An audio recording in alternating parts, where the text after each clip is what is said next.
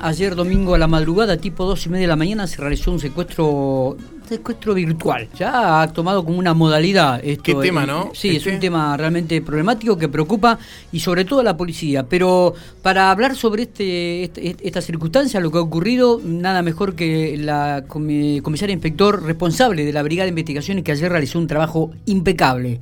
Impecable, porque en apenas eh, 15 minutos ya habían detenido al autor del secuestro virtual, lo cual este, Sí, que es merece de- sacarse el sombrero y felicitarlos. de- Vanina, ¿qué tal? Buen día, ¿cómo le va? Buen día, Miguel, para vos y toda tu audiencia. Bueno, Muy felicitaciones por el trabajo ayer. Realmente impecable lo que hizo la Brigada de Investigaciones.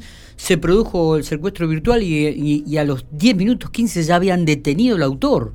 Sí, te corrijo. En realidad se demoró el autor y recién minutos después, 10 minutos después, recibíamos la novedad de- del llamado del cuento del tío ahí en, A ver, esta familia. co- co- Así que, co- contanos un poco cómo fue el detalle entonces. bueno, te comento. em, los muchachos de acá del personal de brigada, como todo bien se sabe, están siempre y el resto de la comisaría trabajando, siempre patrullando, em, controlando la circulación de personas fuera del horario permitido. Así que más estos llamados de cuento del tío, que siempre son en horario de la noche, Ujú. ya esto ya lo hemos conversado entre nosotros, así Sí. que eh, se realizaban eh, operativos eh, en las inmediaciones y en el centro. Eh, interceptan en la calle 22 entre 17 y 19 una persona que iba caminando en forma normal, eh, obviamente horario no permitido, dos y cuarto de la mañana. Inmediatamente se, se lo se, mm, se hace la infracción por el 205 y cuando se le consulta por todas las circunstancias personales y manifiesta ser este foráneo, eh, esta persona de la provincia de Buenos Aires, inmediatamente se lo traslada a brigada para hacer una correcta identificación. Sí. En el interín que estaban trasladándolo a Brigada de Investigaciones, somos anoticiados de un llamado extorsivo, famoso, conocido como el cuento del tío, eh, una familia conocida de acá del medio, eh, que viven en la calle 20 entre 17 y 19. Así que rápidamente nos constituimos en el lugar. Claro. Eh, bueno, nos entrevistamos con, con esta persona, el damnificado, quien, bueno, nos manifiesta que había recibido un llamado, se hacían pasar por el nieto, este, lo habían, le estaban este, extorsionando, pidiéndole dólares, directamente dólares, así que bueno, esta, esta persona este, prepara un paquetito, lo saca a la vereda, eh, le vuelve a atender el teléfono, le exigían más dinero. Estábamos hablando de estaba- 5 mil dólares.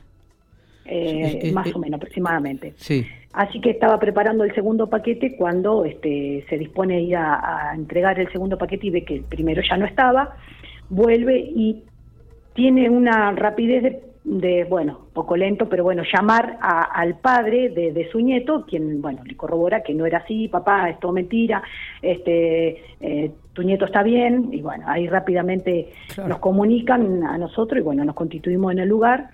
Empezamos a analizar las cámaras ahí de las inmediaciones, que encontramos una muy rápida de un comercio y vemos, este, eh, bueno, la maniobra, ¿no? De la persona caminando, justamente guardando en sus prendas la misma similitud del que teníamos acá de Morado. Así que bueno, fue todo rapidísimo eh, el accionar de- del personal de acá de brigada. La, la verdad que sí, Vanina. ¿Se habla de que puede haber tenido algún contacto con gente de la ciudad?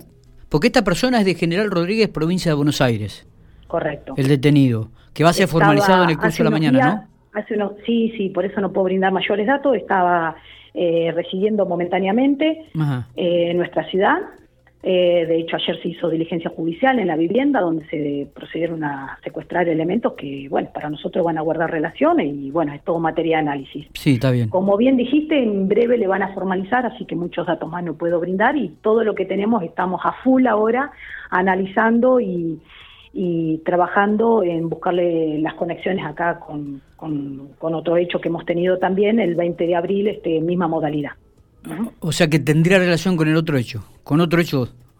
Para nosotros policialmente, ahora que tenemos que demostrarlo. Perfecto, perfecto.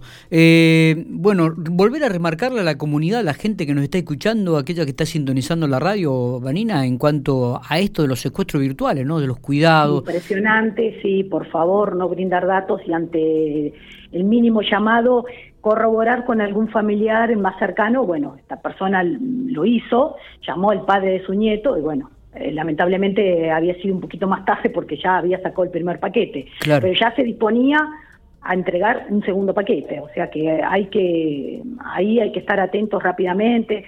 Eh, a ver, a nuestros adultos mayores tenemos que recalcarle que inmediatamente si tienen otro medio de movilidad como un celular, un llamar y contactarse con el familiar más cercano y corroborar eh, estos llamados. Porque recordamos que esta gente llama a los teléfonos fijos fijos, siempre son y, y la gente, la, adulta mayor, páginas amarillas que cuando vos llamás un número fijo, ¿quién queda hoy con los números claro, son, fijos? Generalmente, vos yo digo, es la gente adulta mayor, ¿no? Que, mantiene todavía esa línea de comunicación.